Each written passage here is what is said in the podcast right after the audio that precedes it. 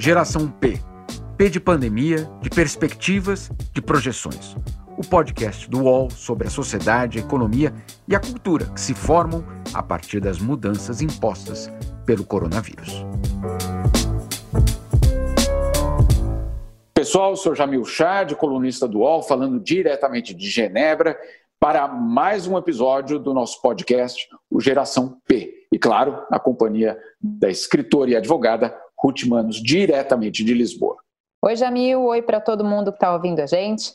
Aqui nesse podcast a gente fala sempre sobre todos os desafios decorrentes da pandemia de coronavírus. E nesse episódio a gente entrevista o teólogo e escritor Leonardo Boff. Leonardo, é um enorme prazer contar com o senhor aqui no nosso podcast é, para uma conversa é, basicamente de um assunto que a gente achava lá em janeiro, em fevereiro, que talvez não duraria até o final, o meados do ano. Já estamos no meado, em meados do ano e não se vê o final, pelo menos por enquanto, no Brasil.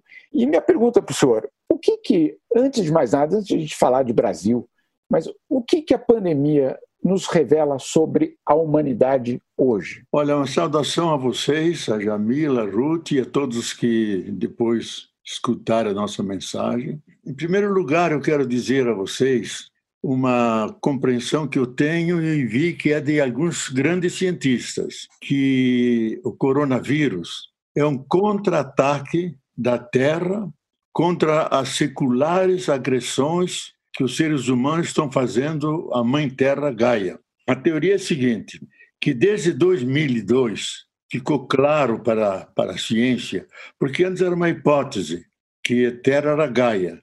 Em 2002, num grande congresso com mais de 2 mil cientistas em Haia, James Lovelock, que é o formulador, mas antes dele foi Vernadsky, um russo, em 1920, que levantou essa hipótese e agora é teoria, que a Terra é um superorganismo vivo que articula o químico, físico, biológico, todos os, os fatores que, que implicam a vida, para ela reproduzir vida para ela e produzir vida para todo mundo. E ela faz isso há milhões de anos. Só que, aqui eu cito uma frase do Papa, na grande encíclica dele, que para mim é a carta magna da ecologia moderna sobre o cuidado da casa comum.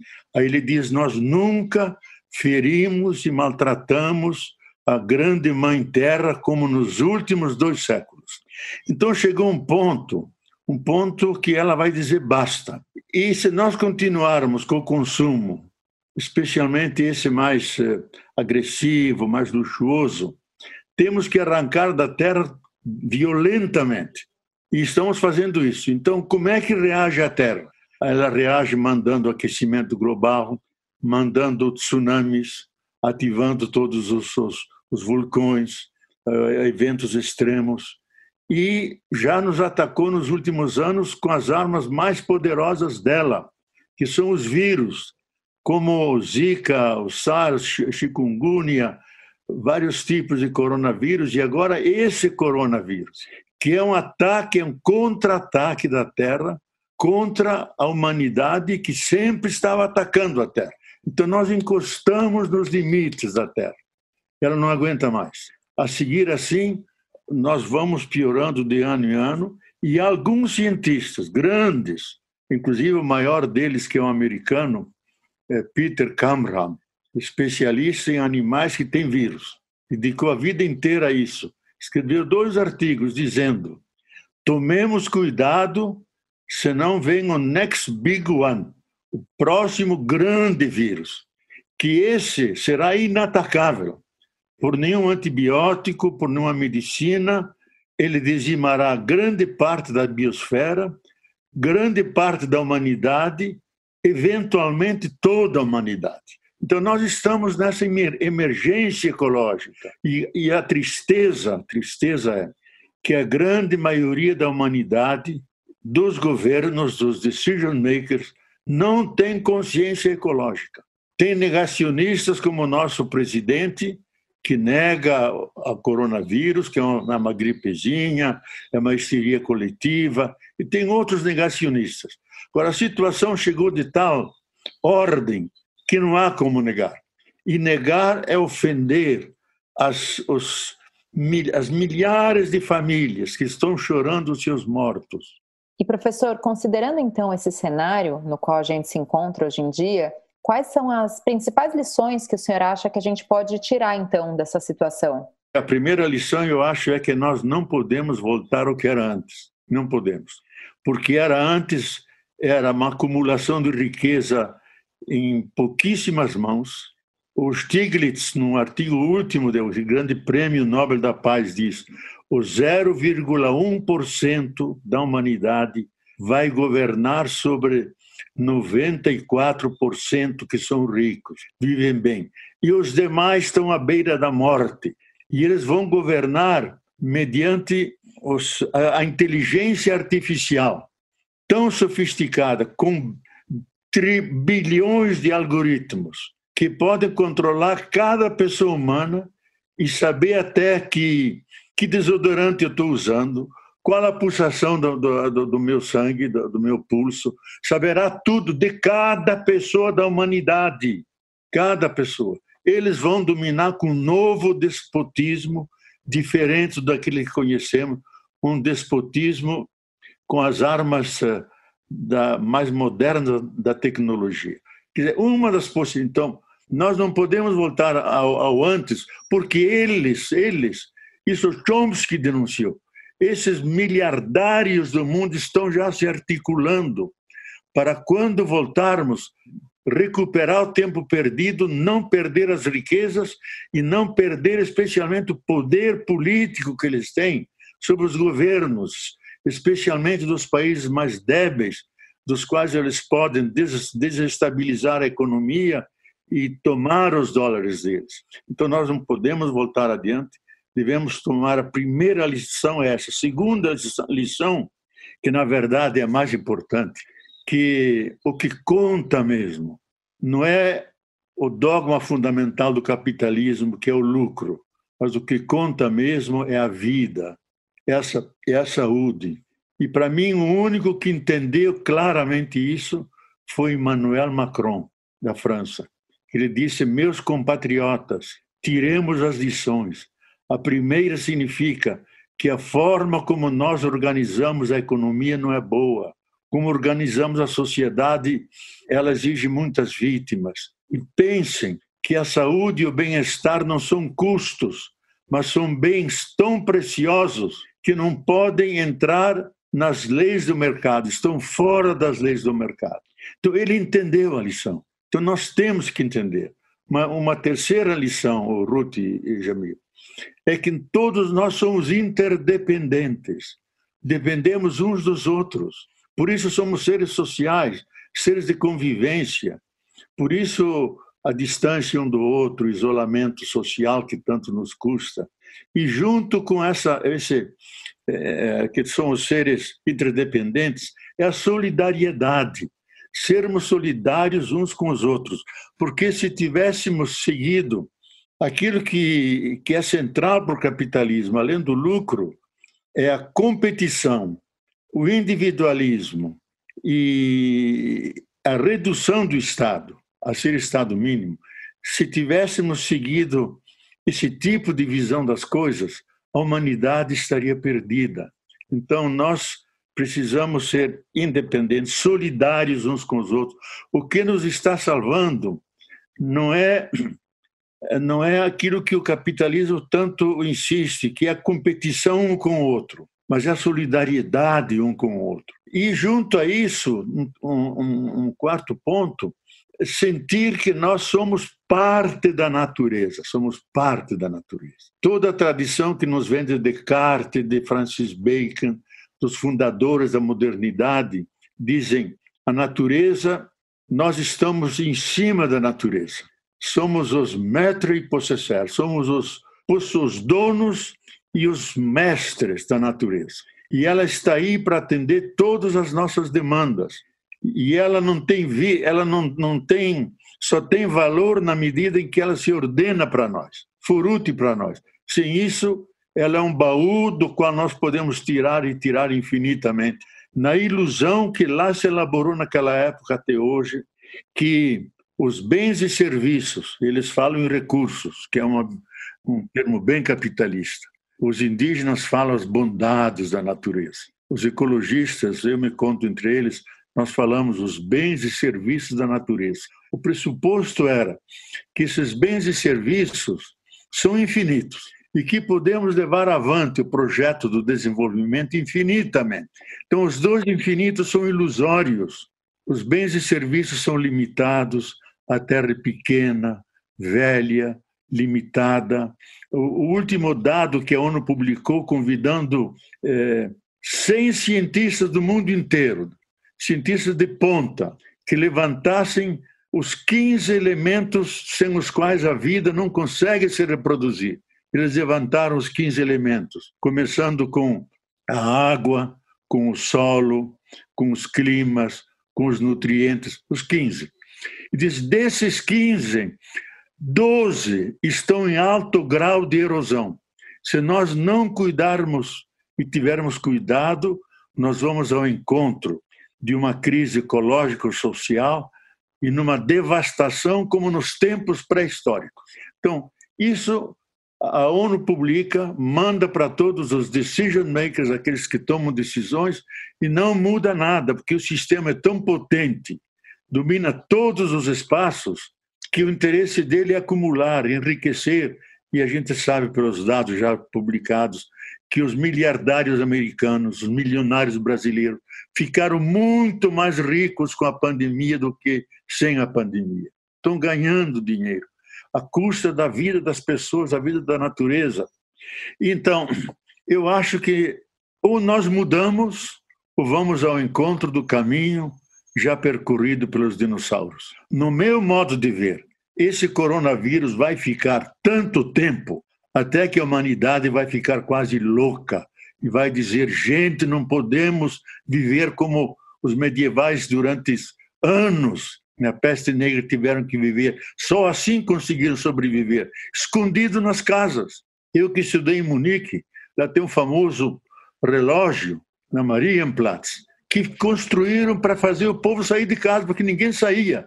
E o relógio todo interessante, cheio de bailarinos, cheio de sinos e diabinhos e anjos. Então o povo saía para ver, senão não saía de medo, porque pegava a gripe. Então, eu acho que essa lição que a Terra nos dá vai ser longa para nós aprendermos. Primeiro, ser solidários uns com os outros, valorizar aquilo que vale, que é a saúde, que é o meio da saúde, que é, que é as medicinas, as técnicas, que é o trabalho onde nós garantimos a nossa vida, a nossa saúde, que é o cuidado com a natureza, que é sentirmos-nos parte e realizar aquilo que está claro no Gênesis 2, que o ser humano foi colocado no jardim do Éden para guardar e cuidar, cuidar do jardim do Éden.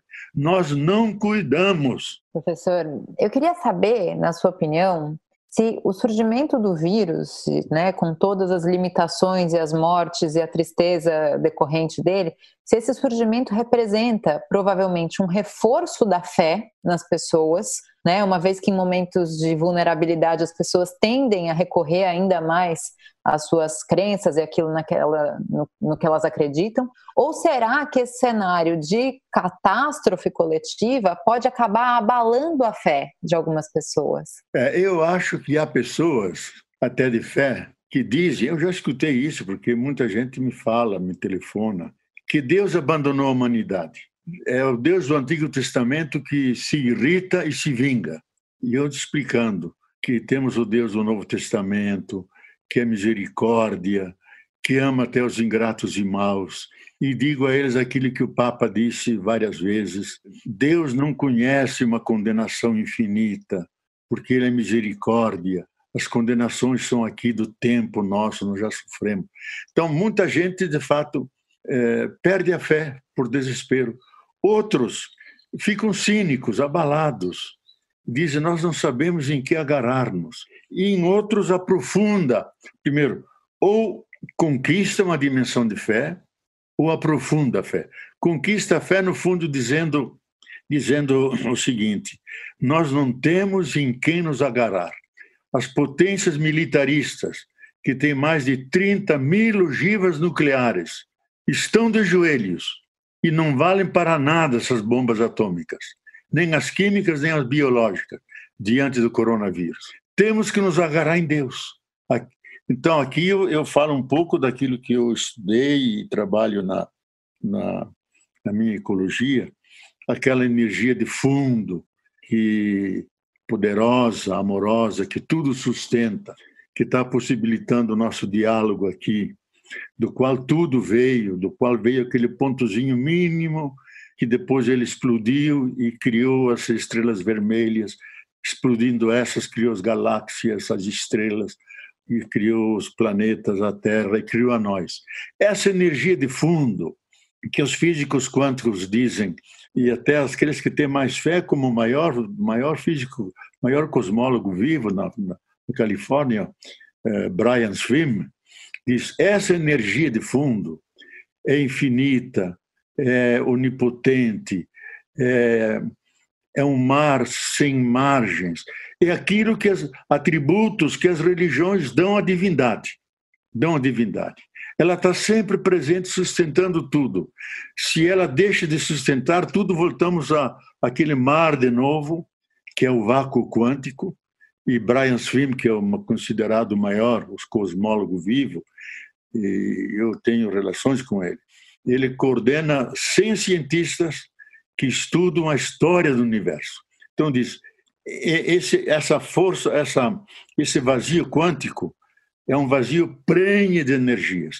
E ele prefere chamar o abismo gerador de tudo que existe e vive. É o abismo gerador. Ele está sempre presente.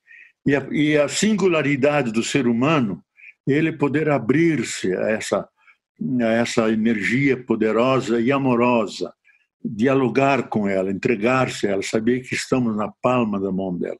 E aqui tem um dado, o Ruth e Jamil, que vem da neurociência, dos vários ramos da neurociência. E está, está em português, está em Portugal e aqui também, da Dana Zohar, que é uma física quântica, que escreveu um livro fantástico sobre o ponto, de, o ponto Deus no cérebro. E ela diz o seguinte, que sempre que o ser humano se refere ao sentido último da vida, se refere ao sagrado, se refere à, à divindade, não de forma exterior, mas se sentindo tocado por isso. No lobo eh, frontal nosso, há uma aceleração significativa dos neurônios, que normalmente é 7,9 Hz, chega a 9, 11 até 30, e chamaram a isso ponto Deus no cérebro. Não fomos nós teólogos que chamamos, são os cientistas. Então diz que nós como temos órgãos externos, os olhos para ver, os ouvidos para ouvir, o tato para sentir, temos um órgão interno que é a nossa vantagem evolutiva, mediante o qual nós percebemos essa energia poderosa. Intuímos que lá fora existe uma força que sustenta as estrelas, que mantém nossas vidas, que faz a Terra girar, o sol nos dar tudo o que precisamos para viver. E essa energia está aí, e é próprio do ser humano e as religiões todas, desde as mais ancestrais até hoje, elaboraram um discurso sobre isso. Só que o problema não é das religiões, é um dado antropológico do ser humano. Cada ser humano tem isso. E a Dana Zohar, que é uma judia, diz a gravidade da nossa situação nos tempos modernos, com excesso de materialismo, de consumismo, nós cobrimos de cinzas o nosso ponto Deus. Nós temos que libertá-lo dessa cinza para ele novamente iluminar e mostrar a nossa verdadeira humanidade. Geração P volta já. O evento Universa Talks terá uma nova edição, agora sobre a mulher no mercado de trabalho. Durante cinco dias serão abordados temas como a revolução causada pela pandemia, desemprego, maternidade e diversidade. O evento, realizado online, trará nomes como Kênia Maria, Ana Fontes e Joyce Bert. Universa Talks, de 13 a 17 de julho, às 10h30 da manhã, na home do UOL e nas redes sociais de Universa. Recebe salário, faz transferência, pagamento, recarga de celular e até empréstimo, tudo sem taxa. PagBank, a sua conta grátis do PagSeguro. Baixe já o app e abra sua conta em 3 minutos. Leonardo, é, eu, eu me pergunto, até que ponto, e isso é um debate hoje, é, uma, um apelo aos líderes internacionais para que escutem a ciência, para que não tomem decisões fora da ciência, para que não politizem o vírus, né, para que tomem decisões com base na ciência, para que a resposta seja coerente, que a resposta seja real. Minha pergunta: qual é a, o papel que a ciência vai ter no pós-pandemia? Ela vai ser valorizada, ela vai ser colocada como talvez o, o, o que vai dar explicações para esse mundo complexo, ou sem a fé ela não vale nada? Não, eu acho que é, é fundamental a ciência e hoje quem nos está apontando eventuais soluções é a ciência e os métodos tecnológicos e a corrida grande dos cientistas do mundo inteiro é ver se conseguimos um, uma vacina para isso. Então, a ciência é fundamental. Agora, eu acho que não basta só pôr o foco na ciência e na técnica. Como é, ninguém desses que dão entrevistas, eu acompanho o dia inteiro porque não tem outra coisa para fazer, ninguém fala da natureza. Tem que falar da natureza. Então tem que ser uma ciência feita com consciência, uma ciência holística, que insere a natureza, insere a Terra como mãe, o cosmos inteiro como pensante, esse grande, o maior matemático quântico hoje é um indiano, Samit Goswami, que tem um livro famoso, Universo Autoconsciente. Diz: o universo é autoconsciente. A consciência está no universo. Porque está no universo, chegou a nós. Então, o universo pensa. E através de nós, através da, de nossos olhos, dos nossos sentidos, a própria Terra vê as demais estrelas, contempla o universo, como nós contemplamos e nos admiramos. Então é fundamental a ciência, mas uma ciência holística. Primeiro que se faça com consciência. Aliás, o Stiglitz diz: a nossa desgraça que a ciência hoje é feita para o mercado e não feita para a vida. Primeiro feita para a vida. Depois, lógico, vamos ao mercado, porque tudo custa, tudo tem que ser reproduzido, tem que ter a sua infraestrutura. Então, nós não podemos prescindir da ciência. Se abandonarmos a ciência, como os medievais que não sabiam, que o grande erro da Inquisição, que eu nunca perdoo, eu tive que sentar lá no banquinho de Galileu Galilei, que eles achavam que os gatos representavam o demônio. Então, reuniam nas praças todos os gatos e tacavam fogo. Faziam exorcismo, excomunhão, etc. Tacavam fogo. Matando os gatos, os ratos se multiplicaram infinitamente e daí veio a peste negra. Dos ratos, porque não tinha gatos. Eles não tinham ciência.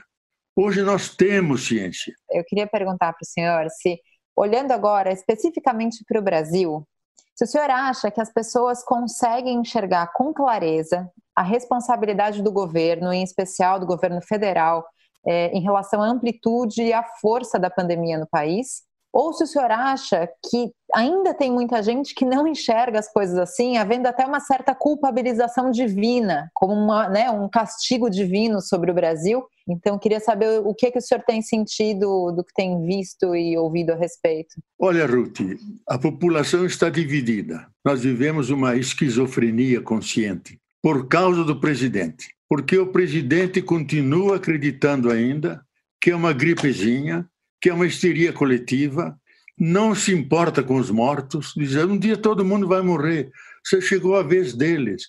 Se morrem, e daí? Que morram. Quer dizer, e ele sai sem a máscara, abraça todo mundo. E aí diz: se o presidente faz, por que eu não faço? Então, há uma divisão profunda entre o mau exemplo, pecaminoso.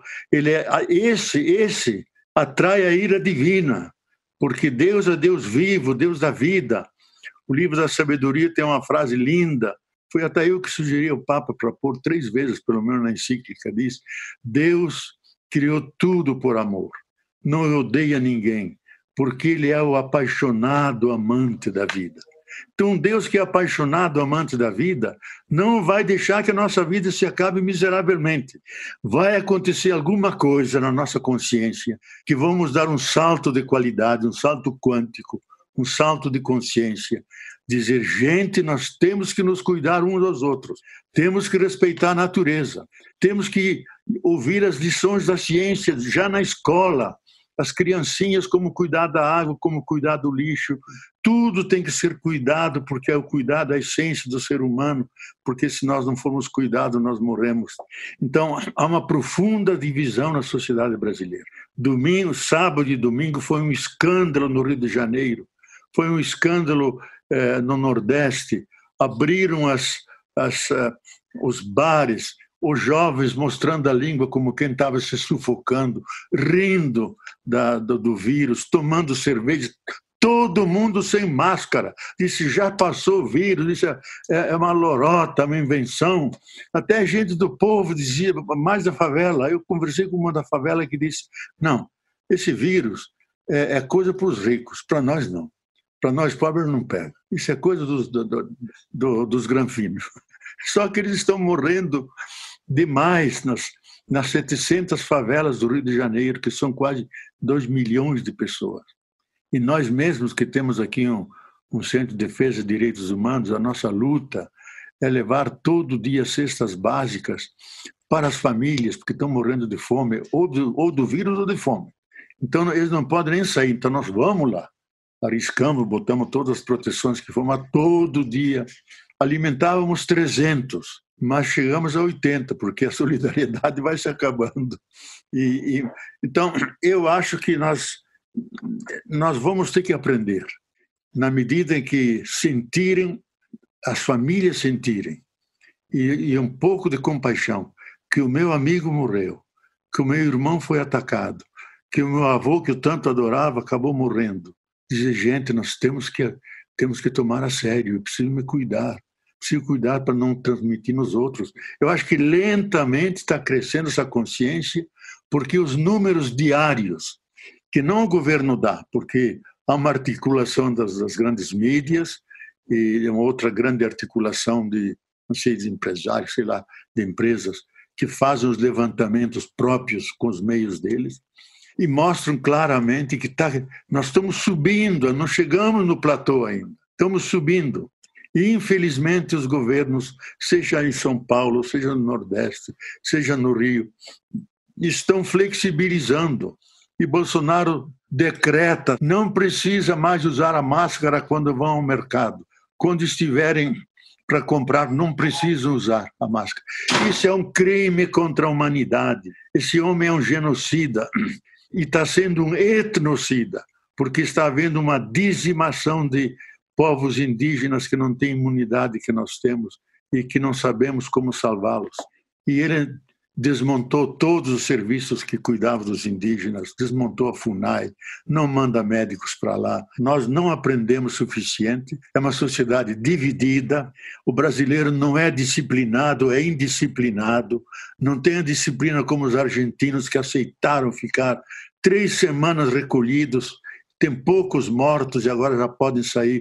O brasileiro é muito boa vida, gosta de um sambinha, de uma cerveja, eh, de uma festa, de estar junto. É a nossa cultura. Só que nesse momento temos que incorporar outro tipo de cultura cultura do cuidado com o outro, convivência sem afetar e sem transmitir maldade, doença, eventualmente a morte para o outro. Então, eu acho que lentamente a consciência vai crescer pela compaixão, quando ao redor da nossa, da nossa situação, parentes, amigos, próximos, começam a morrer e vou dizer, pode chegar a minha vez. Então eu acho, Ruth, que nós vamos superar essa divisão. Eu acho que esse presidente que está isolado no mundo, ele mesmo vai ter que aprender a usar a máscara. Ele usa, não usa, às vezes tira, de propósito põe a mão no nariz e abraça, é, provoca as leis, não observa coisa nenhuma, porque se julga acima da lei. Chegou a dizer: a Constituição, sou eu, não é obrigado a obedecer nada. Então, nós estamos governados por, um, por um, uma pessoa insana, que que tem a mesma psicologia que Hitler e Stalin tinha, que é a necrofilia, amigo da morte. O que ele mais fala é em arma, matar. O grande erro da Revolução de 64 foi torturar as pessoas. Não devia torturar, devia tê-los matado, começando pelo Fernando Henrique Cardoso, que era presidente. Tem que matar. E eu, como soldado, eu não sei governar, eu sei matar. Soldado não é feito para matar. Soldado é feito para defender a pátria, família, o altar. Eventualmente tem que atirar, mas não é feito para matar. Então ele se sente como alguém que distribui mais armas. Agora, com o novo decreto, podem comprar muito mais balas que antes. É um homem da necrofilia, adora a morte. É um homem que tem uma doença mental. Eu vivo escrevendo para o Supremo Tribunal Federal que criem uma, uma, uma equipe multidisciplinar de psicanalistas freudianos, lacanianos, junguianos, médicos e outras autoridades que analisem essa pessoa se ela tem condições de governar um país. Que ela queira fazer o que, o que ela quer, pode fazer, mas se ela tem condições de governar eu acho que ele não tem nenhuma condição de governar e dirigir um país, especialmente nesse momento que estamos com uma grave crise econômica, grave crise ética, grave crise sanitária, crise humanitária. Ele não tem condições. Eu, eu tenho vergonha de nossas autoridades que se mostram lenientes e não fazem aquilo que deviam fazer defender o povo brasileiro contra um genocida que está entregando o povo à morte. E isso é intolerável. Eu sempre gostei de meu país, agora tenho vergonha de meu país. Leonardo, muito obrigado. Muito obrigado mesmo. Geração P tem apresentação e reportagem de Ruth Manos, Jamil Chad e Juliana Bergamo. Edição de áudio de João Pedro Pinheiro e coordenação de Juliana Carpanês.